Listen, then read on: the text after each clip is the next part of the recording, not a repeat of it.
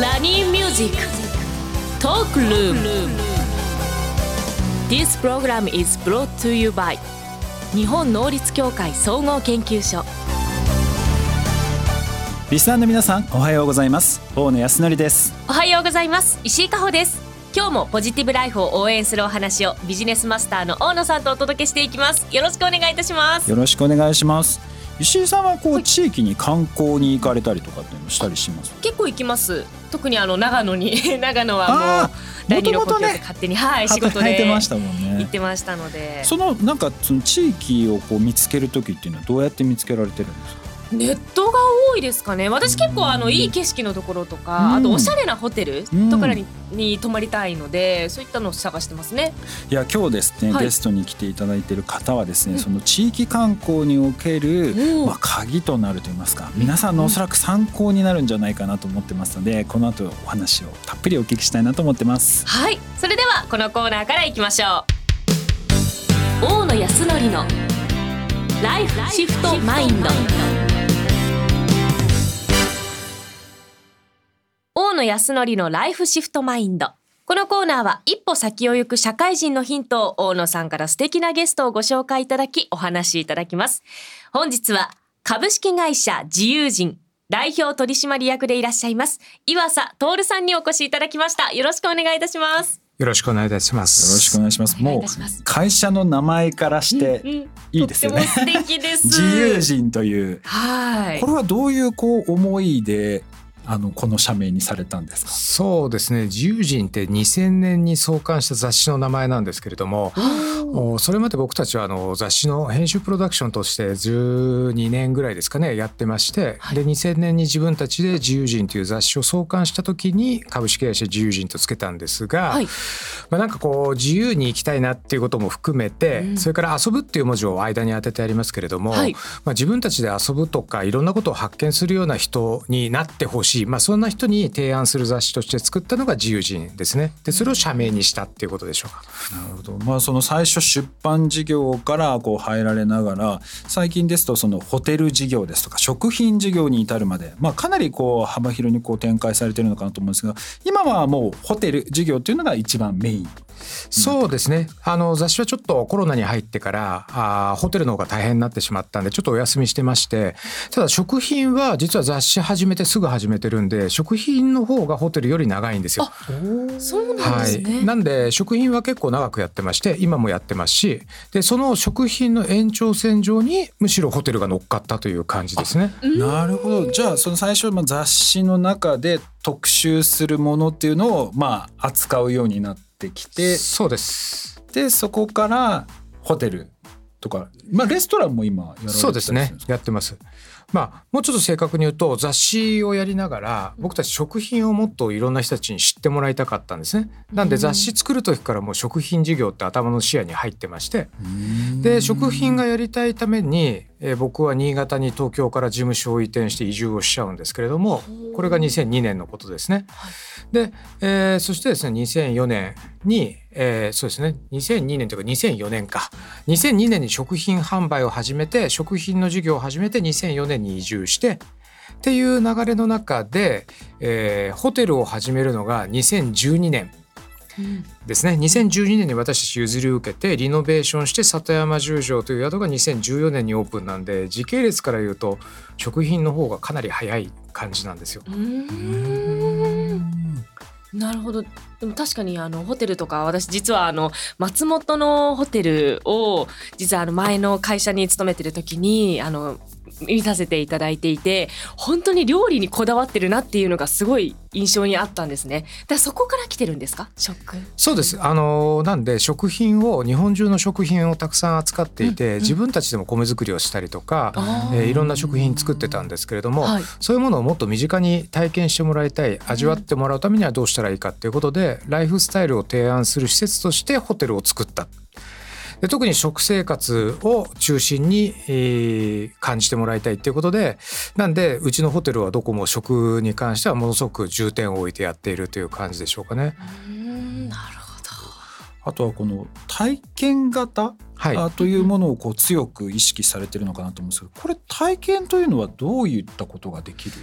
あのまあ、いろんなことができるんですがいわゆるそのアクティビティっていうことではなくて、まあ、もちろんアクティビティもあるんですけれども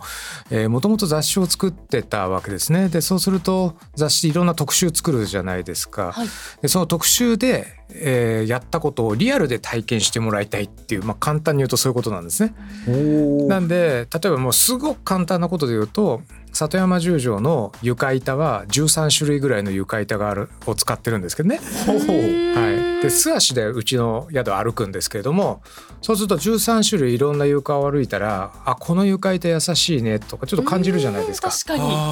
に。そういうことでですね。簡単に言うとそう住宅の床特集が下に建材特集があったりとか。なるほど。面まあ白い。壁の壁もいろんな壁を使ってるんで、はい。あこの壁ちょっといいねとか、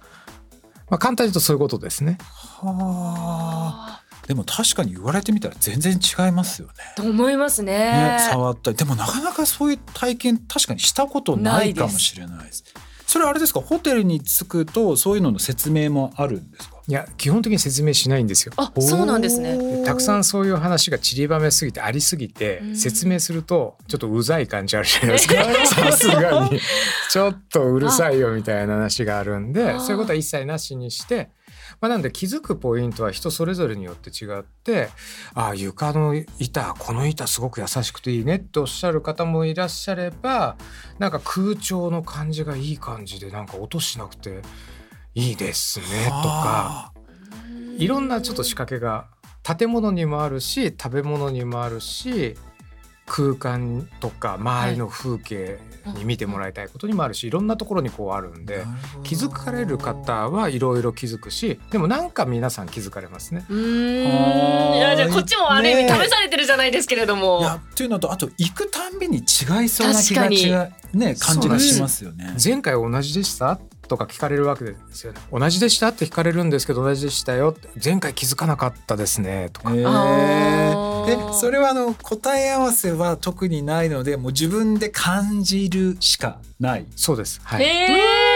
ー、行ってみたいと行ってみたいな。面白いでも一つ一つがねものすごくこだわってやられてるんですもんね。有意義なホテルステイができそうですよねそれこそいやあの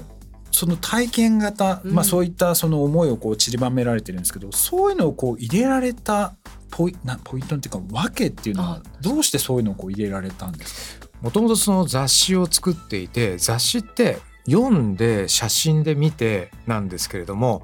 伝えきれないしリアルな体験ってできないじゃないですか。でこれは僕がそのお米を育てるために僕は新潟に移住するんですけれどもお米の特集とかを作っていてこのお米美味しいですよすごくいいですよって言っても実際その読者の方買わないですよねほとんどね。で買ってくださる方もちろんいらっしゃるんだけれども、買ってくださる方は少数派でどちらかというと頭で理解してうん皆さんこういうお米は美味しいんだなとか水のいいところは美味しいんだなとか理解するだけで終わっちゃう。でそうじゃなくって実際にそう食べて美味しいものを感じてもらいたいっていうことなんでまあその主従をその雑誌との関係性を逆にしたいっていうのがまあ元々のスタートというんですかね。なんで移住しちゃってからこういろいろ始めたりとか、まあ、全て僕のやってることで大体全てが逆転してるっていう感じなんですよね。うんあと今日ちょっとお聞きしたいのが今なんていうんですかね今後日本経済を支えていくっていう上においてやっぱり観光っていうのはすごく重要なものだと思ってるんですね。で特に海外からのそのインバウンドのインバウンド観光ですねこの辺りをやっぱり最大化していくってことが、まあ、日本にとって非常にこう重要地域経済にとって重要だとは思ってはいるんですがあの岩瀬さん的にそのインバウンド観光っていうところはどういうふうに捉えられていますか？インバウンド難しいですよね。インバウンドっていい面はすごくあってそれはその日本人だけではその日本全体がねちょっとなんかこのまま厳しいというような話もあるので、えーこの観光産業自体がどこまでこう成長していくのかということは重要なんですけれどもここに来てやっぱりどちらかというと日本人よりも外国人の資本による外国人のための観光になりつつある。そうするとですね日本経済に正直言ってあんまり影響しなくなっちゃうじゃないですか。そうですよね。はいなるほど。これはちょっとした危ないところに今来てると見ていましてこれはもちろんそのニセコなんては典型的な場所ですけれどもこれは京都もそうですしでこれは私たちの新潟の南魚沼というそこには外国資本入ってこないだろうというところでさえちょっと怪しい雰囲気が漂い始めている。ということは、まあ、松本含め白馬なんかもちろんそうですけれども日本中がもしかすると観光が盛り上がれば盛り上がるほど、まあ、雇用は発生するでしょうしそこそこ地域のもの使われ使われますから悪くはないんでしょうけれども一番のいいところは海外に流れていってしまうかもしれない。なるほどちなみに今後日本は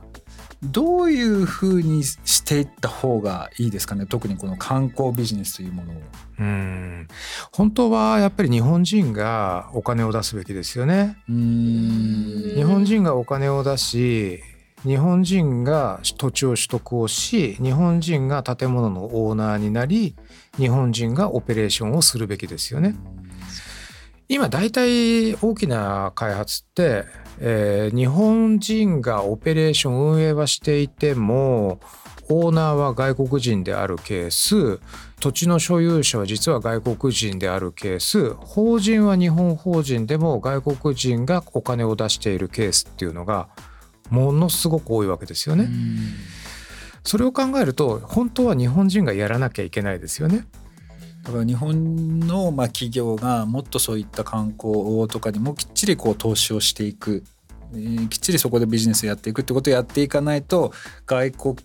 企業がどんどんやっぱこれから参入してきてしまうので捉えてしまう可能性があると。そういうことですよね。そういうことですね。まさに。うんあと今実際にこうずっとこう観光、まあ、地域にこう関わられてやっぱりこの10年20年ってやっぱり状況っていうのは大きく変わりましたか？10年20年というよりもここ45年もう3コロナ年コロナの前後ぐらいじゃないですか。あでー僕がその宿泊施設を購入したのが2012年、えーそこから宿泊業にうちは入っていくわけですけれどもその2012年って東日本大震災の翌年じゃないですか、はい。これ思い返していただくと大体わかると思うんですけれども観光ってもうダメだよねって思ってませんでした？うん。もう観光に外国人の方含めて来てくれるのかというような状況だったわけですよ。でその前もインバウンドとは言ってたんですけれどもその前ってじゃあそんなにインバウンド人が多かったかっていうとそんなに多くもないし観光がこれから重要だとは言いながらもふーんぐらいですよね。でそれが一気に変わったのがその2014年15年ぐらい、えーその2014年に地方創生っていう言葉が、まあ、かなりメジャーにいきなりなってでその2014年の地方創生ブームみたいなものがあまあ実際2015年以降ですけどねブームは起きてそこからまず地方が大きく変わりそれと同時期に、えー観光インバウンドの外国人の観光客数が爆発的に増えていくわけですね。なので正直ここ10年もう昔とは全く違う。まあ、そんなこう状況の中各地域例えば自治体関係者の人とかはその自分たちの地域をこう盛り上げていくためには何をするべきだと思います？やっぱり一番最初に考えなければいけないのはその自分たちの地域の潜在的な観光資源は何かということをしっかり見つめることですよね。で大体どこの地域でもその潜在的な観光資源あるんですけれどもそれに誰も気づいていない。で気づいていたとしても磨いていないんで宝石の原石の状態なんでどんなにいいものがあるよって言ってもそれは磨かなきゃきゃそれはまあ誰も来ませんよっていう話なんでそのあたりをきっちり見つけて磨くっていうことが重要でしょうかね。そうですねもうこれからきっと SNS とかでもそういったものをどんどんどんどん発信していくのももしかしたら力になるかもしれないですし私個人的にはたくさん旅行に行って盛り上げていければいいなと思いました。岩佐さん今日は貴重なお話ありがとうございました。どうもありがとうございました。以上大野康則のライフシフトマインドでした